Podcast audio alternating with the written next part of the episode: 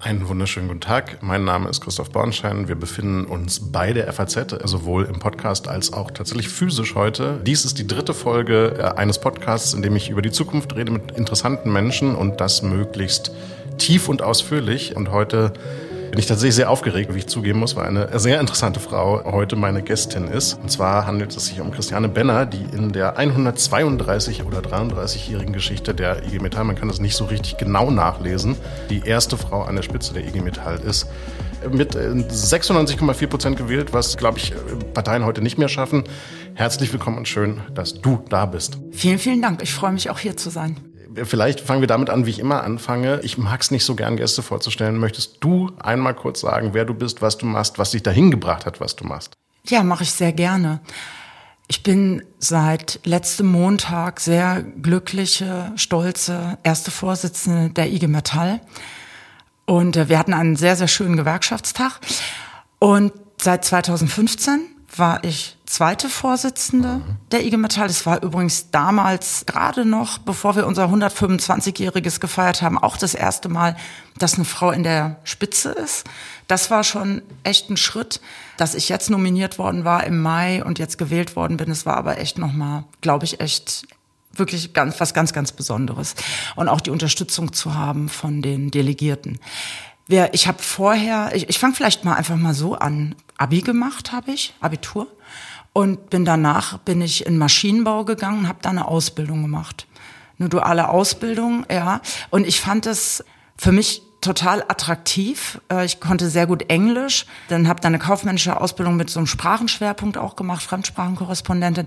Fand es damals faszinierend zu wissen nach dem Abitur, boah, du kannst Geld verdienen mit einer Ausbildung und kannst was Praktisches machen. Also ich musste auch ausziehen von zu Hause, wollte auch ausziehen, wollte auf eigenen Beinen stehen.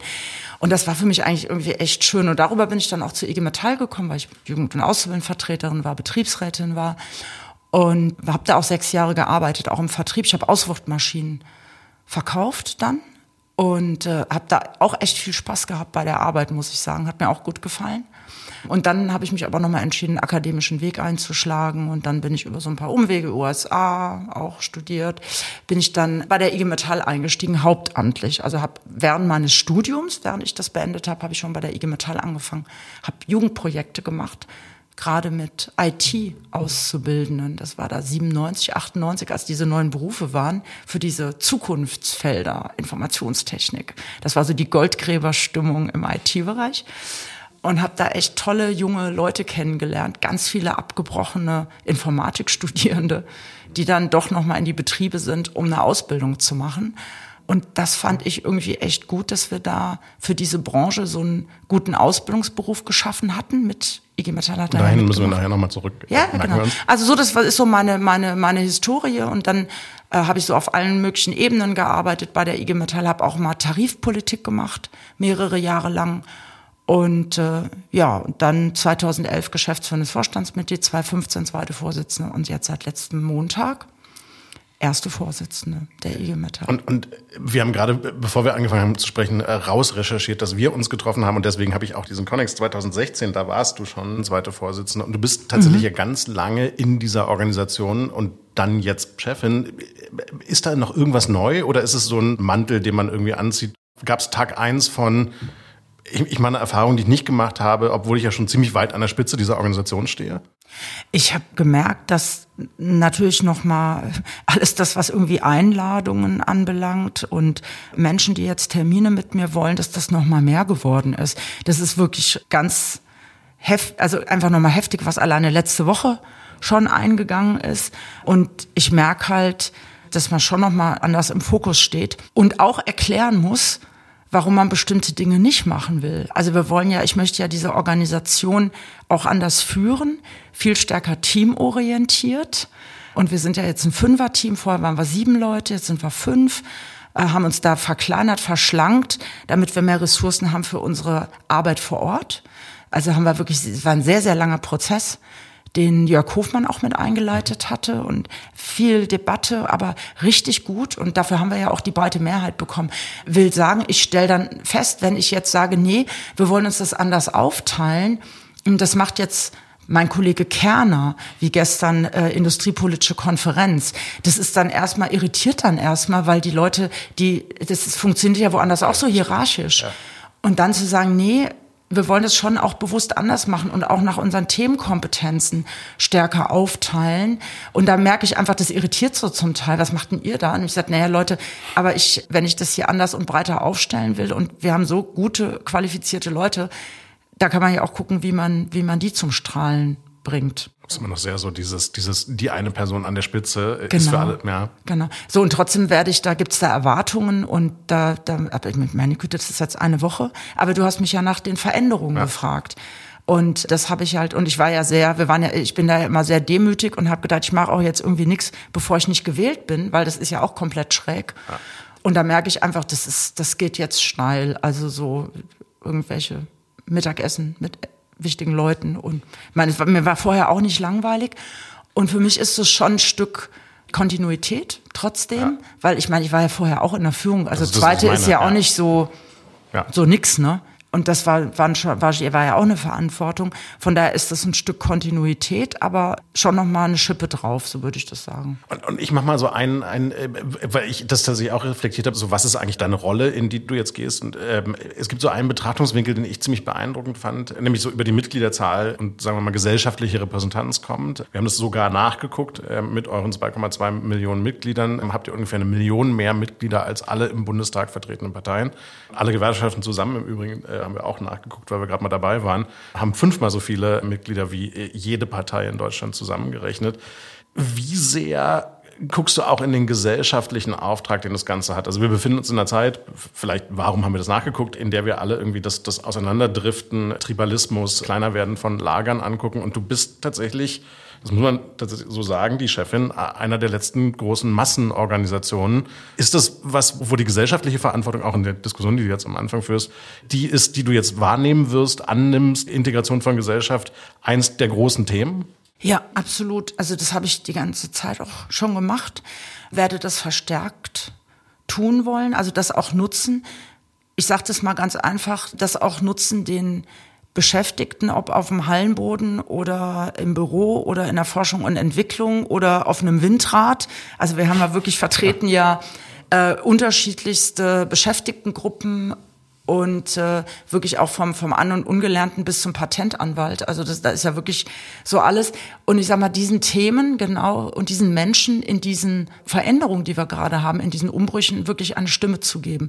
Ich glaube, das ist wichtig wieder einfach darauf hinzuweisen, wo sind da eigentlich gerade Themen, was drückt die eigentlich, was sind deren Themen in diesen ganzen Veränderungen, die wir im Moment haben, ob das technisch ist, Firmen restrukturiert werden, da können wir ja gleich vielleicht nochmal ja, ja, ausführlicher bitte. Ja, bitte drüber reden, das ist ja äh, massiv. Und ich glaube, das Schöne ist, und das hat auch unser Gewerkschaftstag letzte Woche gezeigt, es gibt ein Bedürfnis der Menschen nach Zusammenhalt. Und ich würde mir, ich möchte eher auch das Verbindende betonen als das Trennende. Und faktisch und statistisch haben wir ja eigentlich auch noch mehr Menschen auf der hellen Seite der Macht, so muss man das ja auch mal sagen. Und es wird sehr stark im Moment auch öffentlich fokussiert, wo es eine Polarisierung gibt, wo es auseinanderdriftet. Und ich glaube, dass wir mit unseren Möglichkeiten, die wir in den Betrieben haben, durch unsere Betriebsräte, durch unsere Mitbestimmung, mit Menschen, mit den Beschäftigten in so einen Dialog zu gehen, auch über Veränderungen und mit ihnen dann auch Perspektiven zu entwickeln. Also wir haben ja Möglichkeiten rechtlich, ja, mit unserer Mitbestimmung das zu machen. Und das wollen wir aber noch viel stärker, also das wollen wir noch mal stärken, um einfach die Leute, die Beschäftigten zu Akteuren dieser Veränderung auch zu machen. Weil das ist ja, da gibt's ja auch sehr schöne Empirie bei uns, aber auch Studien, wenn das für Menschen erfahrbar ist, dass sie ihre eigenen Geschicke in die Hand nehmen können, dass wir auch gucken können, okay, wie kann dein Arbeitsplatz in der Zukunft aussehen, auch wenn das Werk jetzt komplett vom Verbrennungsmotor auf Elektro umgestellt wird. Mit welcher Qualifizierung kriegen wir dich Richtung Zukunft abgesichert? Ja. Und die Menschen da mitnehmen, stellen wir wirklich fest, da gibt's auch eine positivere Einstellung zu gesellschaftlicher Demokratie. Und wir haben echt die Chance, die Menschen zu erreichen. Das sind ja wirklich viele, die wir bei uns haben. Und das sehe ich als eine ganz, ganz große Verantwortung, das auch zu nutzen und wenigstens da sicherzustellen, dass wir mit da in so eine konstruktive Gestaltung gehen der Herausforderungen. Und auf der einen Seite bildet ihr Gesellschaft eben in einem enorm größeren Maße ab als viele andere Stakeholder. Auf der anderen Seite seid ihr natürlich auch ein Symbol für ich habe das an einer anderen Stelle mal sehr gemein formuliert, ich mache es mal ein bisschen weicher, für unser großes ähm, wirtschaftliches Erbe, nämlich äh, das sehr trivialisiert, Gewinn in der Industrialisierung, da kommen unsere Sozialsysteme her, da kommt unser Wohlstand her. Und die Frage, die wahrscheinlich die relevanteste ist, ist, ich habe immer sehr wahrgenommen, dass die IG Metall lange auf dem Standpunkt des Bewahrens stand. Also wir, wir, wir glauben daran, dass wenn wir nur lange bewahren, was uns so reich gemacht hat, dann werden wir in Zukunft auch reich sein. Und mit dir verbinde ich irgendwie so ein bisschen die Hoffnung, dieses Bewahren in ein, du hast es auch gerade so formuliert, ähm, Begleiten eines Transformationsprozesses. Nimmst du das so wahr oder, oder ist dieses das industrielle Erbe erhalten auch eins der Themen, was von dir einfach erwartet wird? Und Qua Rolle, nicht mhm. Mensch. So. Mhm. Also eine Folge, meine Stimme ist noch ein bisschen lediert. Ich wollte von letzter sagen. Woche. Also von daher, die Hörer und Hörerinnen, sorry. Ähm, aber ich bin froh, dass es überhaupt schon wieder so. Mit Revoice habe ich das echt gut heute Morgen, glaube ich, hingekriegt unsere, unsere Kolleginnen und Kollegen, also die Beschäftigten und unsere Mitglieder, da gibt es eine positive Haltung zu Veränderung. Und ich mache das ganz praktisch. Wir waren ja jetzt mit 12.000 Stahlarbeitern und Stahlarbeiterinnen auf der Straße und da war das Stillstand hat noch nie was bewegt. Ich hab, war selbst bei Thyssen, habe mit den Kolleginnen und Kollegen an den Hochöfen geredet, die ersetzt werden durch Direktreduktionsanlagen. Also wird, ich mache es mal, um es einfach zu sagen, auf Wasserstoff umgestellt, weil einfach Stahlindustrie ein großer Emittent ist von CO2. So, und da haben mir die Leute am Hochofen erklärt, dass sie sozusagen genau wissen, was das bedeutet mit der Veränderung, dass sie sich umqualifizieren. Ich habe mit den Auszubildenden geredet, die jetzt schon auch Module äh, ausbilden, aus, in Modulen ausgebildet werden zum Thema Wasserstofftechnologie. Und ich erlebe, wenn es sozusagen sehr konkret ist in den Betrieben, erlebe ich keine, keine Beharrlichkeit. Aber es ist eine Frage, bekommen Unternehmen und auch Betriebsräte und auch Politik, aber bleiben wir mal auf dem betrieblichen Level erstmal, auf der Ebene, bekommen wir das hin, eine Perspektive aufzuzeigen und zu sagen, es wird ein Morgen geben. Und das ist wichtig. Und das Tolle ist, wir können in unseren, mit unseren Mitgliedern und mit unseren klugen Beschäftigten wir können alles, was es für diese Transformation braucht. Also das geht ja wirklich von Wärmepumpenbau, Windkraft, Solar, Elektroautos, Batterientechnologie, Halbleiter, Speichersysteme, selbst die äh, Verkehrstechnik für die Züge. Wir haben jetzt gerade einen Fahrradhersteller Canyon, haben wir jetzt gerade tarifiert, haben wir eine Tarifauseinandersetzung geführt, Tarifvertrag erkämpft. Also ich will mal nur so sagen, wir haben so irgendwie alles sozusagen die komplette Wertschöpfung, die wir für diese Transformation brauchen. Und ich glaube, da reinzugehen in die verschiedenen Segmente und dann vielleicht auch zu sagen, es gibt bestimmt auch Verschiebungen und das ist, glaube ich, eher so ein Zukunftsbild, dass wir noch mal stärker schauen, wie ich zwischen den Branchen auch ähm, changieren kann, weil einfach klar ist, ich habe ja statistisch, wenn ich mir das alles anschaue, wo entsteht neue Arbeit, äh, würde das ja alles neutral aufgehen. Also wir, wir würden nicht in Arbeitslosigkeit kommen. Aber es ist die Frage, wie wir es gestalten. Und da den Menschen die Perspektiven zu zeigen und zu sagen, es geht, also was weiß ich, wie bei Conti äh, in Gifhorn, geht Autozulieferer, geht nicht mehr so gut, sind wir jetzt reingegangen mit Stiebel Eltron in Wärmepumpenfertigung, wollen wir machen ab nächstem Jahr. Das heißt, da durchaus mal zu gucken, wo entsteht was Neues durch diese ganze Energiewende, aber dann auch konkret zu machen für die Leute, ey, ich kann in der Region bleiben und habe dann halt vielleicht eine andere Arbeitgeberin. Ich kann niemandem im Süden erklären, der arbeitslos wird, fahr dann mal nach Magdeburg zu Intel und mach da mal Halbleiter oder so. Das ist ein bisschen schwierig und deswegen haben wir so einen Fokus auch in den Regionen, weil die Menschen da leben, arbeiten, ihre Families haben, ihr soziales Umfeld und da, das versuchen wir ganz stark zu machen. Also sehr den Wandel gestalten. Und zwei Beobachtungen und eine Frage. Also die Beobachtung parken wir, weil ich dazu noch fragen werde. Was du tatsächlich in der Aufzählung der Transformationsnotwendigkeit notwendigen Jobs und Industrien äh, nicht erwähnt hast, ist Software. Ähm, Rolle von Software würde ich gerne tatsächlich nochmal auf den, sprechen wir gleich, ähm, äh, Zettel packen. Und das zweite ist, äh, und es ist interessant, das zu beobachten, und das führt zu der Frage, was du ja am Ende sagst, ist, dass ihr schon clusterbasierte Industriestrategie betreibt, wo man sich die Frage stellen kann, ist es nicht eigentlich Primat des politischen Raums, diese Art von Überlegungen zu haben? Und das bringt mich zu der Frage, Hast du den Eindruck, dass wir gerade tatsächlich ein übergreifendes Fortschrittsnarrativ haben, was uns allen irgendwie gesamtgesellschaftlich ein Gefühl gibt, wo das hingeht und warum Zukunft gut für uns ausgeht? Und ist es nicht das, wogegen du quasi anarbeitest, dass wir das nicht haben? Weil das sehr suggestiv Frage ist. Mhm. Ich glaube, wir brauchen ein ganz klares Narrativ oder da, unseres ist wirklich, wir wollen Industrie entwickeln und weiterentwickeln und nicht abwickeln. Und schon zu sagen, also ich sehe, wir sehen in der IG Metall schon Industrie und auch industrielle Wertschöpfung als einen Wohlstandsgaranten und damit aber auch als einen Garanten für gesellschaftlichen Zusammenhalt. Also das, das geht ja schon einher, wenn man sich mal die Geschichte anschaut von anderen Industrien, die deindustrialisiert haben, die ganz stark auf Dienstleistung oder Finanzdienstleistung gesetzt haben, was da passiert ist und wie verzweifelt die versuchen zu reindustrialisieren. Siehe United Kingdom, siehe im Moment auch die USA mit ihrem Inflation Reduction Act. Wie undogmatisch dort eine staatliche Steuerung auf einmal akzeptiert wird. Das ist ja auch irre. Also ich meine, im Highland des Kapitalismus, ja, wo das akzeptiert wird. Und ich glaube, das ist ein ganz wichtiges, ein ganz wichtiger Leitstern. Und dass wir einen solchen Konsens brauchen, dass die Menschen das merken in unseren Betrieben.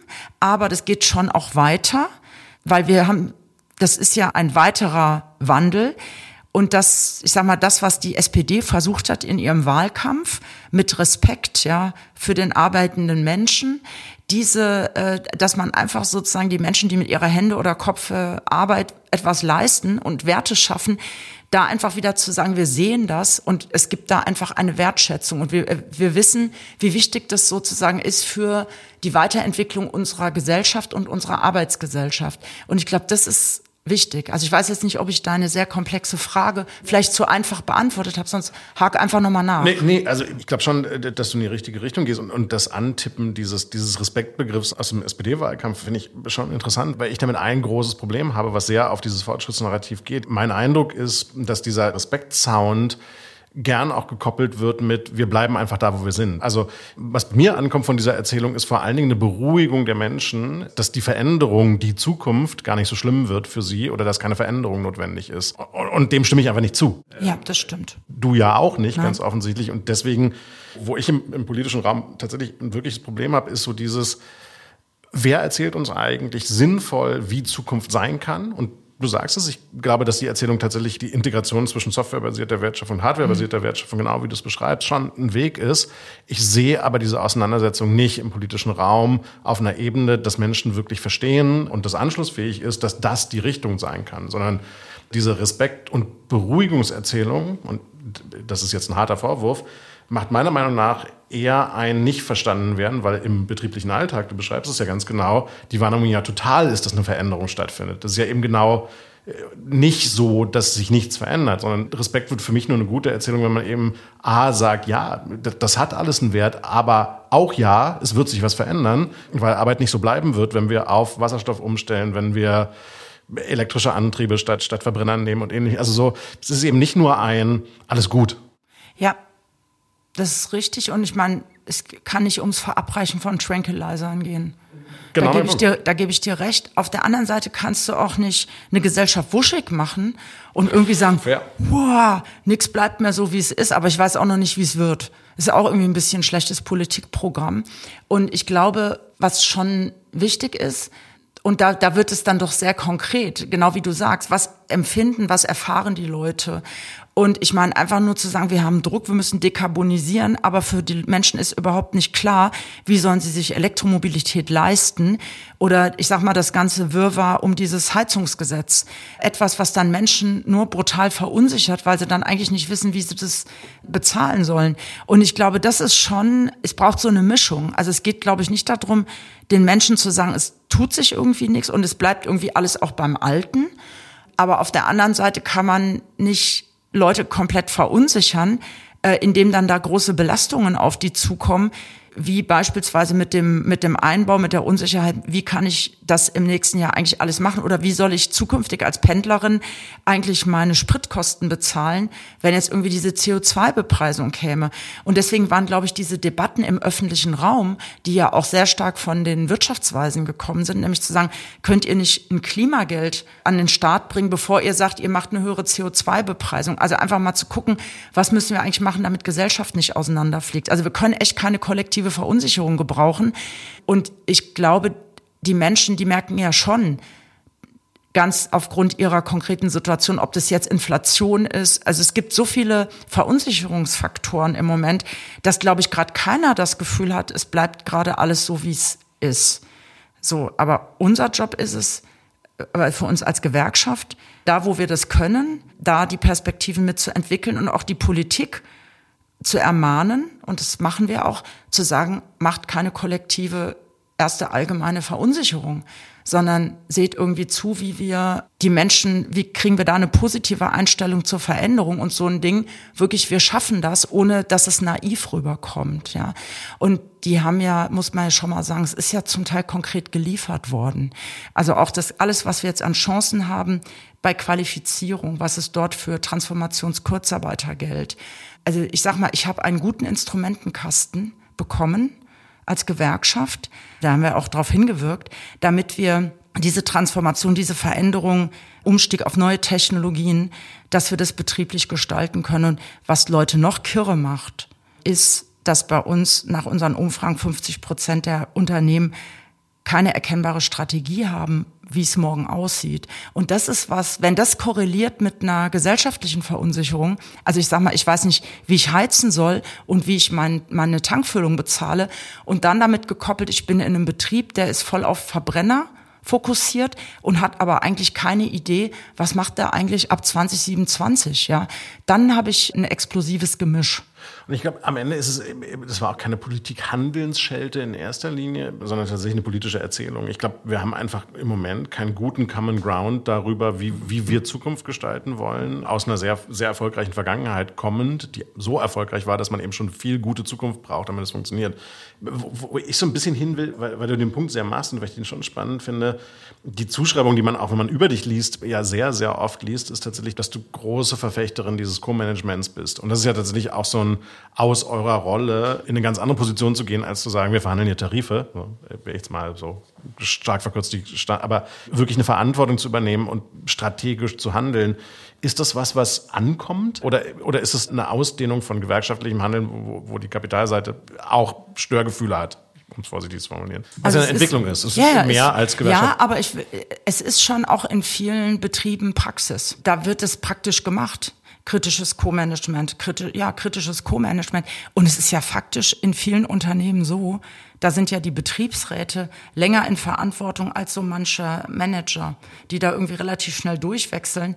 Das heißt, gerade die Kolleginnen und Kollegen, die dann auch in den Aufsichtsräten sitzen, die sind total gefragte Experten und Expertinnen, auch sogar für die Kapitalseite, weil die irgendwie eine Geschichte kennen. Oder es ist ja täglich grüßtes Murmeltier also es gibt ja auch immer so Zyklen, mal macht man Outsourcing, dann machen wir da Insourcing, dann wieder Out, also so, so Schweinezyklen in bestimmten Entwicklungen. Und es ist einfach ganz klug, wenn man da mal einen schlauen Betriebsrat, einen Erfahrenen fragt nach den Erfahrungen, warum ist irgendwann mal was nicht gut gelaufen. Ähm, und die, also von daher ist das in vielen Betrieben Praxis, aber wir wollen dort eine Ausweitung unserer Mitbestimmungsmöglichkeiten. Es geht gerade wirklich in einigen Bereichen um, ich sage wirklich mal auch industrielle Substanz. Und ähm, wir wollen gerade bei diesen strategischen Ausrichtungen von den Unternehmen stärker in die strategische Mitbestimmung rein. Genau. Die haben wir im Moment nicht rechtlich. Und das ist natürlich für viele Arbeitgeber Teufelszeug, weil das ist äh, Eingriff in die unternehmerische Freiheit. Ähm, ich bin da auch zu einem Moratorium bereit und sage, dann lasst uns das für fünf Jahre machen, diese Ausweitung, weil äh, im Moment stehen so viel kritische Entscheidungen an. Und wir haben ja auch schon Fehler gemacht, dass wir hier deindustrialisiert haben und das jetzt alles wieder zurückholen. Also nehmen wir mal das ganze Thema Halbleiter oder ich habe mit dem Chef von Fairphone, diesem Öko-Handy, so sage ich das jetzt mal so, die wollten unbedingt in Europa ein Handy fertigen. Und die haben niemanden gefunden, weil dann geht natürlich Industrialisierungskompetenz auch kaputt. Und ich finde, wir müssen uns schon sehr genau überlegen, und da sind wir ja auch dabei, wir hatten jetzt ganz gerade industriepolitische Konferenz, mein Kollege Jürgen Kerner, unser zweiter Vorsitzender, hat es auch sehr stark gemacht, dass wir wirklich im Moment gucken, und da ist Habeck auch gut mit seiner Industriestrategie, dass wir im Moment wirklich Kerne erhalten und Grundstoffindustrie erhalten, weil wenn wir da wirklich deindustrialisieren, dann machen wir, dann gefährden wir wirklich unsere Substanz. Das ist wirklich schwierig. Und äh, von daher ist das für uns, haben wir gesagt, zwei Punkte. Diese Ausweitung der Mitbestimmung, genau bei diesen strategischen Entscheidungen in den Unternehmen und aber auch nochmal ein Stück Ausweitung unserer demokratischen Möglichkeiten. Beschäftigte zu beteiligen. Also das ist zum Teil einfach schwierig. Und ich glaube, Unternehmen und auch wir, wir tun gut daran, in diesen Umbauprozessen noch stärker mit diesen Beschäftigten zu arbeiten. Äh, ich sage mal nicht Shishi, sondern knallhart. Pass auf, das sind die technologischen Veränderungen. Was heißt es für deinen Job? Was heißt es für deine Qualifizierung? Und ich glaube, damit würden wir noch mal mehr positive Haltung zu diesen Veränderungen bekommen. Genau wie die 12.000 Kumpels und Kumpelinen, die sich da für den Erhalt der Stahlindustrie auf die Gasse gestellt haben. Das funktioniert. Also das geht und die sind echt sehr veränderungsbereit. Ich benutze mal ein Argument, was ich mir bewusst gesagt nicht zu eigen mache, sondern nur nehme, um diese Diskussion zu führen. Was man, was man im Kontext gerade der Mitbestimmung ja schon sieht, ist, ich kaufe deinen Punkt der langen Erfahrung, ist schon häufig dieses, sind die denn gut genug ausgebildet, um das so machen zu können, wie wir kommerzielle Aufsichtsräte, ich verkürze es sehr stark, ähm, das machen würden. Also so, wie qualifiziert ihr denn Leute, die dann im Zweifel im Aufsichtsrat wirklich große Verantwortung auch in strategischen Diskussionen ja heute schon haben? Also so, auch heute ist das ja schon eben in einem mitbestimmten Aufsichtsrat wird Strategie diskutiert. Also so, wie stellt ihr da ich, Waffengleichheit klingt so martialisch, aber sicher, dass da Augenhöhe herrscht zwischen euch und der Kapitalseite? Sehr systematisch machen wir das. Also wir haben mit unserer Hans-Böckler-Stiftung ein sehr ausgefeiltes Schulungskonzept, also wirklich von Grundlagenausbildung, was über betriebswirtschaftliche Kenntnisse, Bilanzen lesen und verstehen, aber auch strategische Entscheidungen treffen. Was kann da sozusagen hinterfragt werden, wenn es irgendwie um Neustrukturierung in Unternehmen geht. Ich versuche jetzt gerade mal ein ganz praktisches Beispiel zu machen. Ein Zulieferer entscheidet sich, viel, viel stärker, also ich sag mal sozusagen in den Bereich Digitalisierung reinzugehen und wegzugehen. Also ich sag mal alles das, was Produktion ist, Richtung Osteuropa oder Asien zu verlagern. Also da einfach zu schulen und zu sagen, okay, äh, wie stellst du da eigentlich die richtigen Fragen? Wie nachhaltig ist das? Oder ist das, ich sag mal sozusagen zu kurz gesprungen? Inwiefern brauchen wir eigentlich genau den Zusammenhang, die Stärke zwischen Forschung und Entwicklung und Produktion, weil das ja etwas ist, was unseren Standort sehr, sehr stark macht, ja. Und da machen wir sehr praktische Weiterbildung, äh, auch fallbezogen und sind dabei, weil das ist ja auch vom Corporate Governance Codex, also das ist sozusagen das Regelwerk, das die Arbeit in Aufsichtsräten vorschreibt. Ich finde es sehr gut, dass du Fachworte immer, ähm, äh, Fachidioten wie wir neigen dazu. Das, äh, nee, weil sonst versteht das ja keiner, was wir hier erzählen. Also es gibt so ein Regelwerk, ja, und da ist auch nochmal gesagt worden, dass, dass sozusagen diese Kompetenzenmatrix, dass daran gearbeitet werden muss. Und das machen wir. Und was ganz spannend ist, dass die Investoren, dass die zum Beispiel auch sehr stark zum Teil die Kompetenzenprofile auf der Kapitalseite kritisieren. Also die sagen auch, das ist, äh, also ich sag mal, ich will mal so sagen, das ist etwas, das ist im Moment echt unter Beobachtung. Und ich, wir natürlich, also ich bin selbst auch Mitglied in zwei Aufsichtsräten und ich mache das mit meiner Arbeitnehmerbank so, dass wir sehr, sehr systematisch wirklich auch gucken, dass ich dann zum Beispiel alle auf Ballhöhe kriege, was diese ganzen Digitalisierungsthemen anbelangt. Thema autonomes Fahren, Konnektivität, ja. Du sitzt ähm, bei BMW im Aufsichtsrat. Bei BMW und, und bei Continental. Genau, also sehr Auto. Aber das da, ja, ja, das ist sehr autolastig, aber das ist ja nun mal auch mal eine, eine Kernindustrie hier. Und äh, dass da wirklich auch alle sozusagen verstehen, was sind das für technologische Veränderungen und wie soll damit eigentlich in Zukunft Geld verdient werden. Also äh, merkt man, das ist ja kein Selbstläufer und da hat es ja auch On and Offs gegeben mit Sharing-Modellen und dann wieder nicht. Das ist ja alles sehr, gerade dieser Bereich ist ja gerade sehr im Fluss und wo gibt's da, wo wird dann eigentlich mal Profit gemacht, ja? Und das und das machen wir als IG Metall und mit der Hans-Böckler-Stiftung zusammen. Wir machen das sehr systematisch. Also ich fühle mich da sehr verantwortlich, weil ich halte Mitbestimmung, das muss man mal überlegen. Die, die, wir haben ja Studien, mitbestimmte Unternehmen sind innovativer, sind erfolgreicher.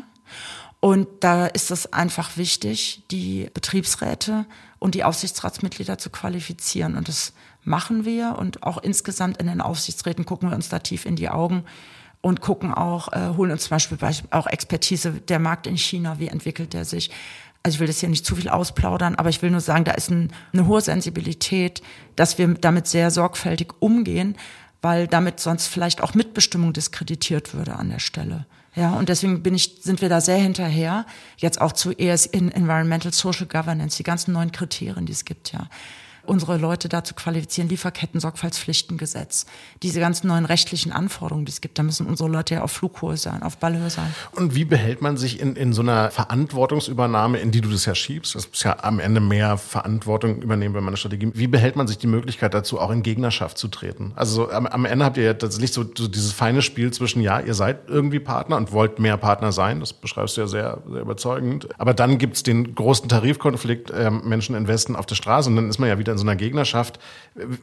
Ich habe, also voller Disclaimer, ich habe in einem mitbestimmten Aufsichtsrat gesessen, der alphabetisch sortiert gesessen hat und deswegen saß ich immer neben Frank Sirske, ähm, weil ich ja Bornstein heiße. Und dieses Spiel wir war hätten ja auch nebeneinander gesessen mit Benner. Stimmt, wir hätten auch nebeneinander gesessen. ähm, äh, ich saß auf der Kapitalseite auch. Aber dieses Spiel von Mitmachen, Mitgestalten auf der einen Seite und auf der anderen Seite dann in tarifpolitischen Auseinandersetzungen plötzlich wieder in volle Gegnerschaft zu gehen, ich fand es immer relativ schizophren, ehrlich gesagt, das irgendwie aushalten zu müssen. Ist es nicht. Okay. Ähm, ich würde, nee, ich komme damit gut klar. Das eine bedingt das andere. Wenn ich nichts, wenn wir nichts an Füßen hätten, keine kampffähigen und konfliktfähigen Belegschaften, könnte ich auf der anderen Ebene gar nicht so verhandeln. Also ich sag mal, wir haben ein Standing als IG Metall, so würde ich das schon sagen. Das ist etwas, was ich ja auch ausbauen möchte.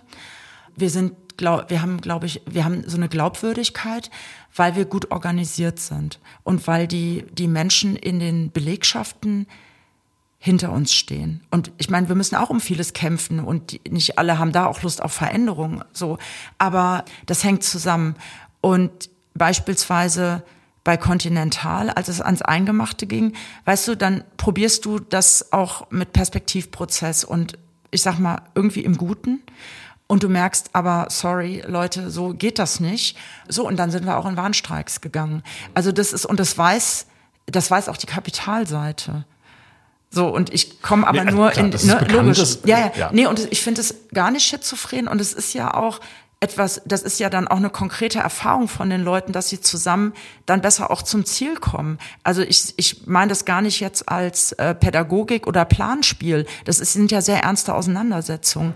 Aber das ist halt so. Also die Arbeitgeber geben uns ja, geben mir ja nicht, weil, weil ich veränderungsoffen bin, dass die sagen, Mensch, Frau Bender, das ist ja echt eine total tolle Ideen. Dann halten wir jetzt mal die, die in, Inverterfertigung, das machen wir jetzt dann doch weiter hier in Deutschland. Das ist, also es stimmt, das ist eigentlich doch wichtig, dass wir hier Industrie erhalten und so. Sie haben mich jetzt hier echt überzeugt und wir haben zwar einen Kostennachteil, aber das machen wir trotzdem, nee, sondern da geht's knallhart, knallhart geht's dann darum, wir gehen dann da rein mit Beratern, wir rechnen das knallhart, äh, make or buy, okay, können wir was beitragen, damit die Produktion hier bleibt? Und äh, wenn das dann sozusagen zu dreckig wird, dann muss man auf die Straße. Das ist so. Und wie gesagt, ich glaube, wir haben nur so eine gute Verhandlungsposition, weil wir, weil die, weil die andere Seite auch weiß, dass wir auch was auf die Gasse kriegen. Also wir werden ja auch Ende November für den Industriestrompreis, den Brückenstrompreis auf die Straße gehen. Weil sich da irgendwie zu wenig bewegt, was jetzt weniger an den Arbeitgebern als an einigen Politikern liegt, um es mal so zu sagen. Aber das ist gut und ist wichtig. Da, dann lass uns genau diese zwei Fragen nochmal mitnehmen, die wir gepackt haben. Die Softwarefrage, die schließt sich schön an, nämlich die ganze Frage von, wenn wir auf einer, auf einer sehr Makroebene äh, glauben, dass die weitere Industrialisierung dieses Landes maßgeblich davon abhängig ist, dass wir Hardware-Wertschöpfung mit Software-Wertschöpfung kombinieren, dann wird diese Veränderung eine Riesenrolle spielen. Jetzt kann man daraus dann zwei, zwei Perspektiven formulieren. Man könnte sagen, naja, ist der Umstand, dass BMW, Mercedes und Volkswagen so spät angefangen haben, auf Software zu setzen, nicht auch ein systemisches Thema, bei dem Bewahrertum, also alle Beteiligten, auch ihr, sich geeinigt haben, viel zu spät in dieses Thema reinzu, springen. Und daran schließt dann die Frage an, ihr habt dann sehr umgeschaltet, es gab, ich erinnere das, ähm, auch einen großen Aktionsplan, auch sehr getrieben von der Arbeitnehmer- und Gewerkschaftsseite bei Volkswagen. Wie beschleunigt ihr sowas dann? Also wie, wie funktioniert der Moment von, der Erkenntnisprozess ist, glaube ich, da. So, ich glaube, wir sind uns alle irgendwie einig, dass Software eine große Rolle spielen wird, vor allen Dingen Automobilindustrie und dass wir das nicht hinkriegen werden, ohne dass die eine Softwarekompetenz aufbauen. Wie ist dann nach so einem, okay, jetzt ist dann dieser, diese Entscheidung mal gefallen, wie, wie wird dann eure Rolle? Wie unterstützt ihr so eine Prozesse? Indem wir den Umbau in der Belegschaft mit unterstützen, indem wir dann auch sagen, okay, wir haben jetzt hier gerade objektiv ein Problem, weil wir bräuchten jetzt mal eben 5000 Entwickler äh, da auch zu gucken, mit bestimmten Systemen zu scouten. Wie können wir das sehr systematisch machen, dass wir beispielsweise schon sehr gut ausgebildete Facharbeiter, dass wir die weiterbilden in puncto Datenanalyse, dann vielleicht auch eher produktionsbezogen, weniger produktbezogen. Aber das heißt, wir haben da riesige Umbauprozesse in den Belegschaften drin. Das machen wir konkret, aber bis hin auch zu gucken, gibt es vielleicht Partner. Also ich, bin eine große Verfechterin von Partnerschaften. Also da auch zu sagen, ich glaube, dass die diese Kompetenzen, die erforderlich sind in puncto Digitalisierung im Fahrzeug, dass die mit guten, ob das Joint Ventures sind, ob das Netzwerke sind mit anderen Unternehmen, dass es dann schneller gehen muss. Also wir haben in bestimmten Themenfeldern einfach nicht die Zeit, alles nochmal von vorne zu entwickeln, was für mich wäre auch einfach blöd. Auf der anderen Seite gab es dann ja auch schon mal den, das war ja mal ein heißer Scheiß, mit dem ganzen Thema der Sharing-Modelle.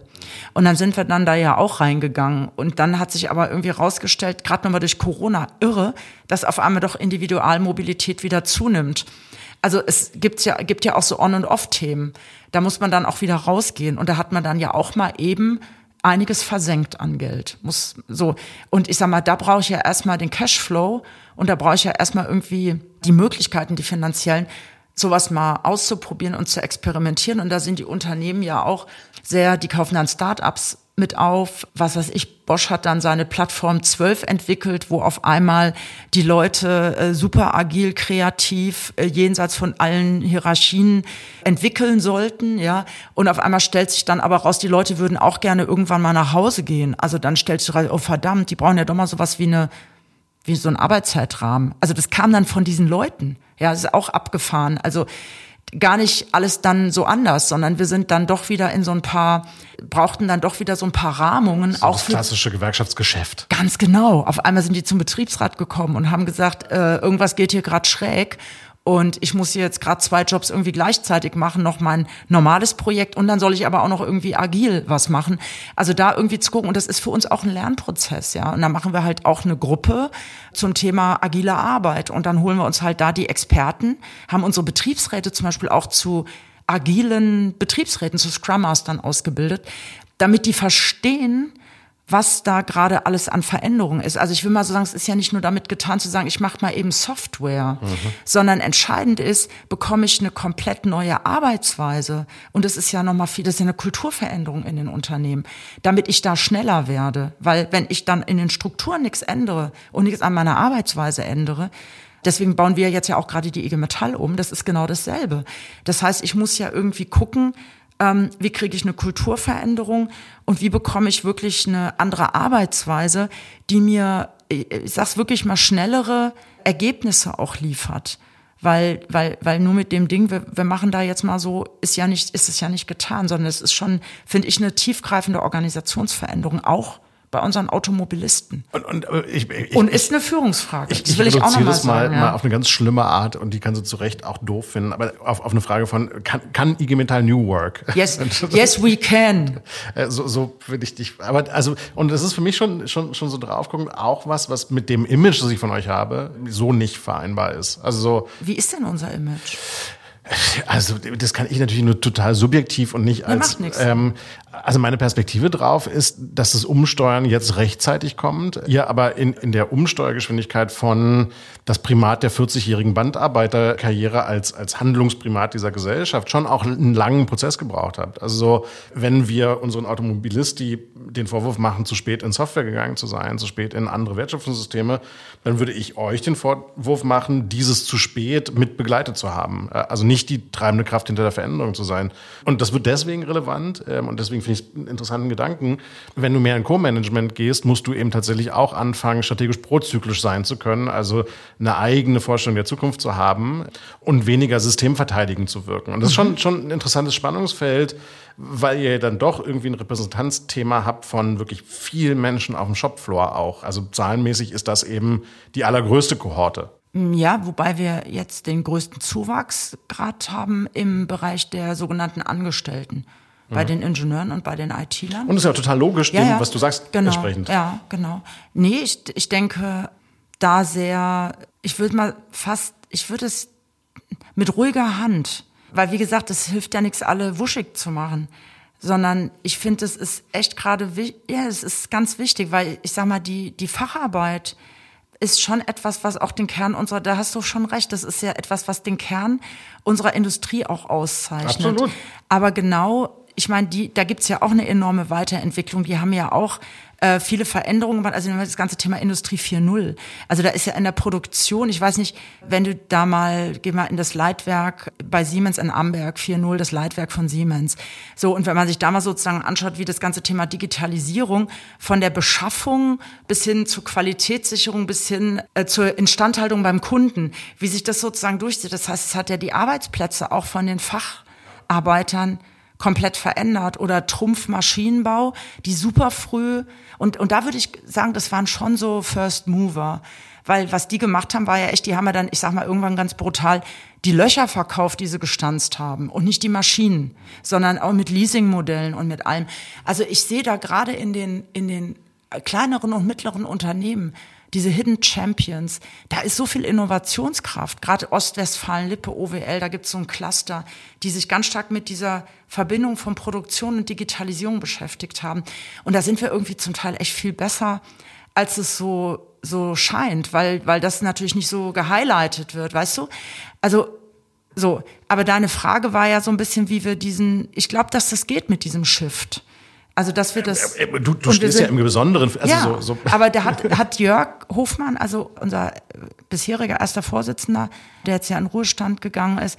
Also wir haben da die letzten Jahre auch echt gute Vorarbeit gemacht, würde ich sagen, weil wir haben ja das so unter diesem Verwandel sozial, ökologisch, demokratisch.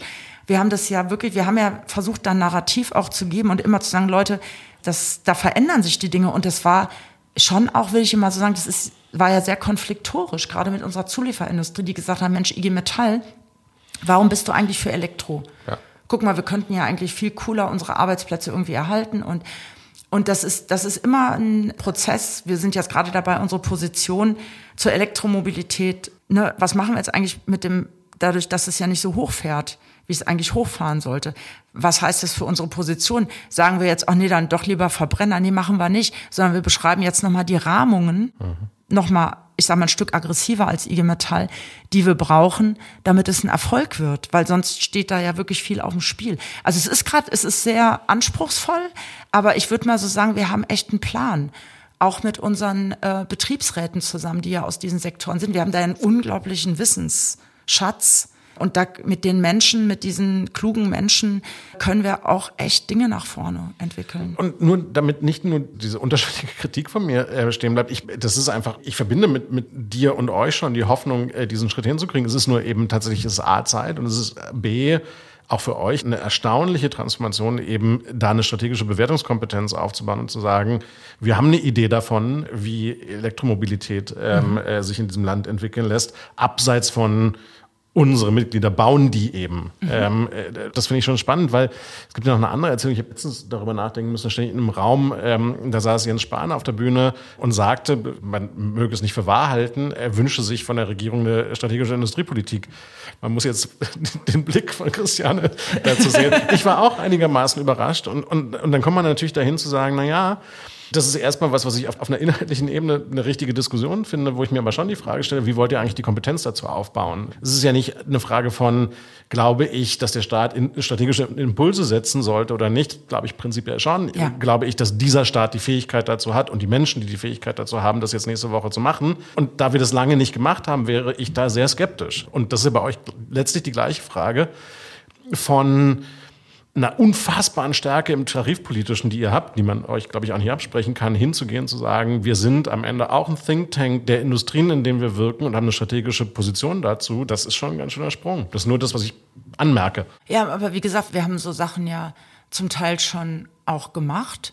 Also wir haben gerade bei VW war ja ganz viel auch schon mit äh, Innovationstarifverträgen. Also diese Debatte, die führen wir schon länger. Das hat ja dann da schon angefangen, Anfang der 2000er, als wir auf diese ganzen Themen, wie können wir eigentlich sehr viel strategischer in diese Personalentwicklung in die Unternehmen reingehen mit dem Qualifizierungstarifvertrag.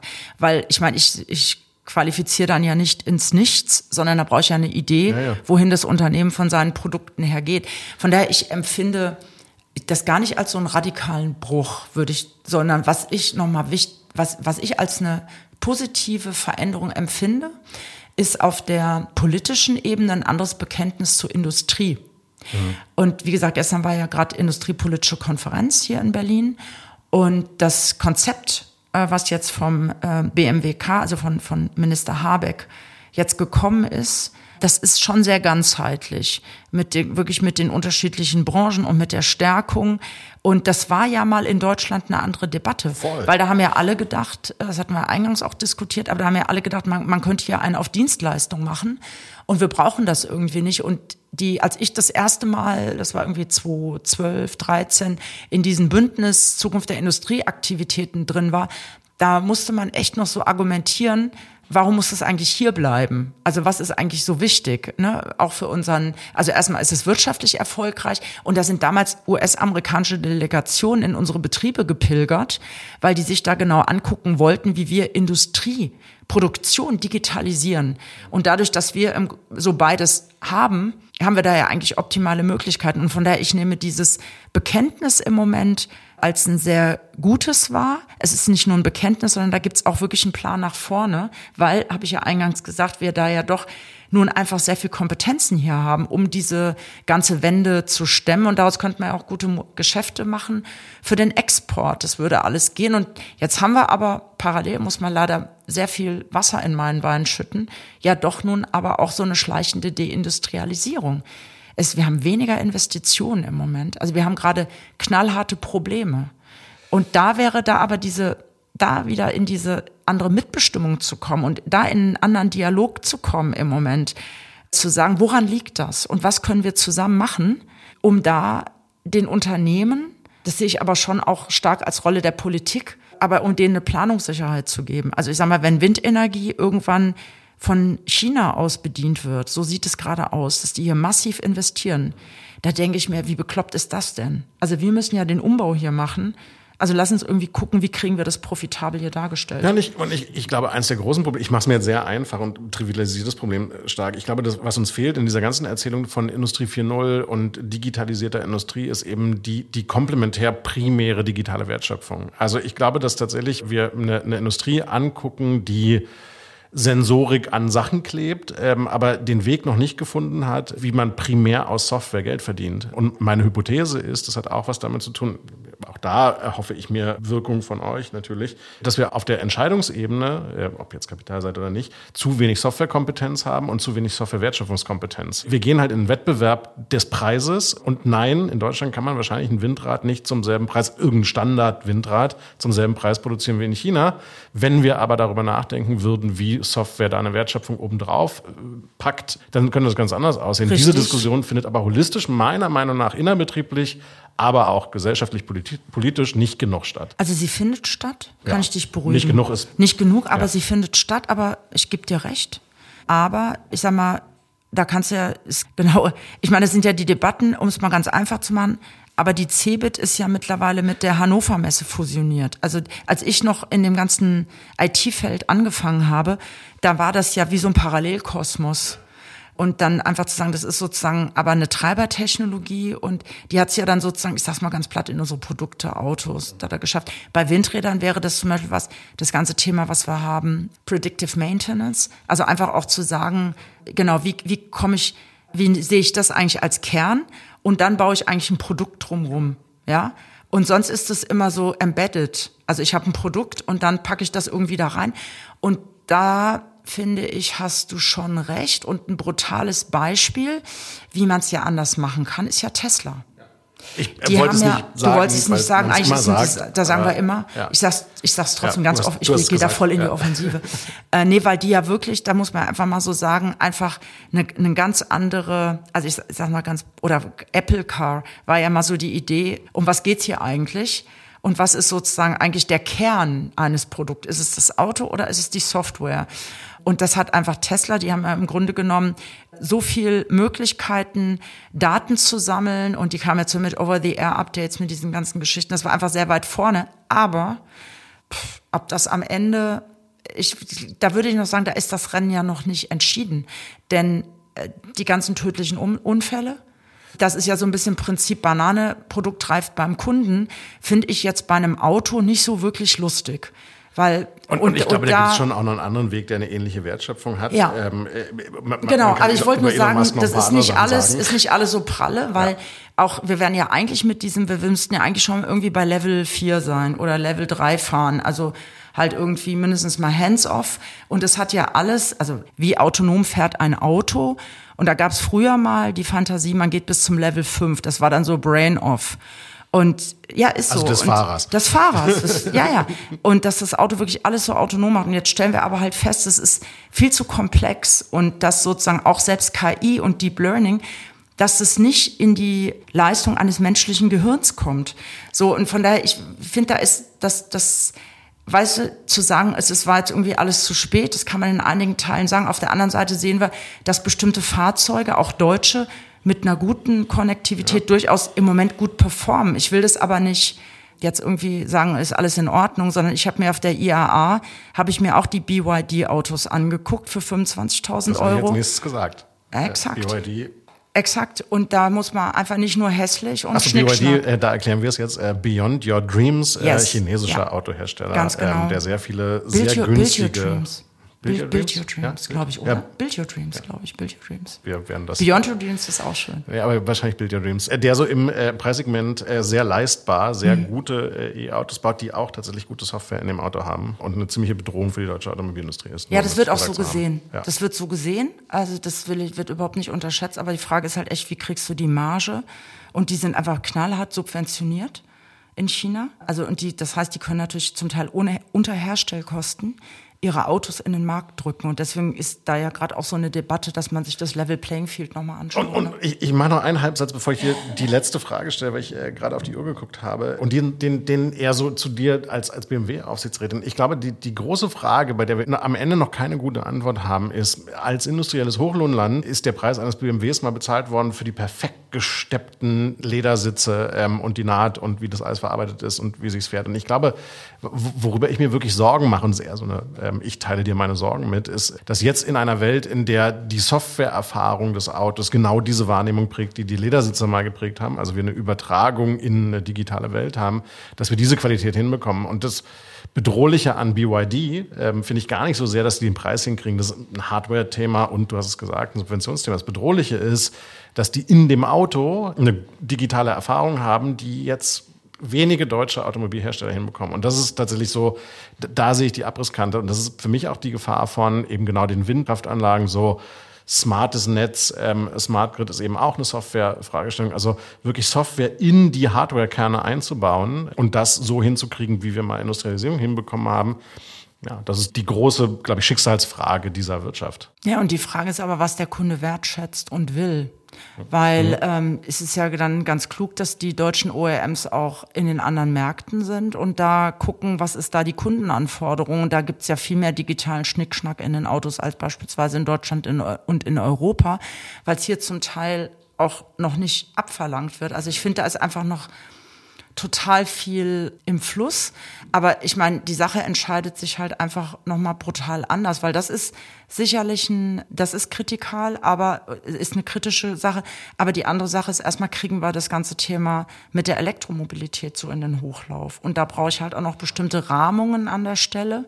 So, und das ist, da ist es noch nicht, also da sind einfach Sachen, die sind noch nicht ausgemacht. Und da, ich sag mal, was bringt mir dann irgendwie, das hängt ja alles miteinander zusammen du brauchst ja eine gute digitale Technik, damit auch die ganze Ladeinfrastruktur für einen E-Säulen, damit das da abgebildet wird. Also du brauchst halt ein gutes Ökosystem. Und da mache ich mir gerade eher irgendwie Sorgen, weil äh, Ladeinfrastruktur, diese ganzen Themen, das ist schon schwierig, glaube ich. Aber ähm, ich sehe, einiges sehe ich auf gutem Weg, anderes nicht so. Und da drücken wir aber. Ich will nur sagen, wir haben da schon in der IG Metall, glaube ich, einen kritischen Blick drauf mit unseren Betriebsräten und sind auch dabei, diese Themen in den Aufsichtsräten zu forcieren, weil daran hängen ja, ja letztlich die Arbeitsplätze. Das ist halt. Und, äh, und das ist so ein bisschen so, also ich habe ja. nur die Gelegenheit genutzt, dir meinen Wunsch ja. ähm, mitzuteilen, dass die Qualifikation eurer co-managenden Aufsichtsratsmitglieder ja. eben genau Software sein muss. Ja. Ich äh, mach jetzt, und, und du hast so ein bisschen das angetippt, das ist die letzte Frage. Und die ist immer so ein bisschen ähnlich strukturiert, obwohl sie nicht immer gleich ist. Was ist es, was dich, was dich in deiner Rolle, die du jetzt hast, und mit Blick auf Arbeit, ähm, aber auch die Zukunft dieses Landes im Allgemeinen positiv stimmt? Warum gehst du nach erfolgreichen Arbeitstagen nach Hause und bist überzeugt davon, dass Zukunft gut ausgeht für uns? Weil wir so viele kluge Mitglieder haben, so viele kluge Beschäftigte bei uns in den Unternehmen, gute Betriebsräte und Menschen, die diesen Wandel gestalten wollen. Also so stelle ich das fest. Also ich habe einfach zu viel, vielleicht habe ich das Privileg, dass ich so viele tolle Leute kenne, aber ich mache einfach überall dort, wo ich hingehe und auch mit den normalen Beschäftigten diskutiere. Das mache ich wirklich viel. Ich bin viel im Feld, viel in den Fabriken unterwegs. Ich immer so das Gefühl habe, wir kriegen diese Menschen, wir kriegen sie überzeugt. Also man kann mit ihnen diskutieren und wir haben ein paar, paar kritische Themen, also wir haben Polarisierung und das, aber ich habe immer wieder das Gefühl, es gelingt wirklich mit guten Argumenten, aber auch mit dem Erleben von Solidarität. Das ist wirklich, wirklich wichtig. Ob ich mein Jugendfestival habe und dann habe ich da 1500 junge Leute, die Bock haben, diese Gesellschaft und die Betriebe zu verändern und die für mehr Ausbildung einstehen und für eine Zukunft für junge Leute. Und das macht mich einfach unglaublich optimistisch. Und das war ja auch letzte Woche auf unserem Gewerkschaftstag. Wir hatten ja genau diese Debatten von Menschen, die gesagt haben, come on, es geht. Geht rein, diskutiert es mit euren Leuten, fordert eure Arbeitgeber und da gibt's einen Weg nach vorne, ja, mit mehr Mitbestimmung, mit Demokratie. Und das macht mich, ähm, da ist eine unglaubliche Kraft drin. Und die Zugänge, die, die haben wir. Also wir sind eine starke Gewerkschaft und wir möchten, dass die stärker wird, mindestens jetzt mal stark bleibt ähm, und halt genau mit unserer Kraft und Kompetenz diesen, diesen ganzen Umklapp mitgestaltet, weil ich glaube, dann kriegen wir auch wirklich so einen gesellschaftlichen Zusammenhalt auch wieder hin. Äh, ich finde das ein wirklich tolles Schlusswort. Ich danke dir. Ich habe viel gelernt, ähm, viele ich Wünsche auch. äußern dürfen, die man sonst nicht äußern darf. Und wir duzen uns endlich, das ist doch toll. Ähm, ja. Vielen Dank für dieses Gespräch und einen wunderschönen Tag. Danke. Ich danke dir für deine Fragen. Ich habe auch äh, viel gelernt. Vielen, vielen Dank. das ist gut. Ja. Tschüss. Ciao. Danke. Ciao.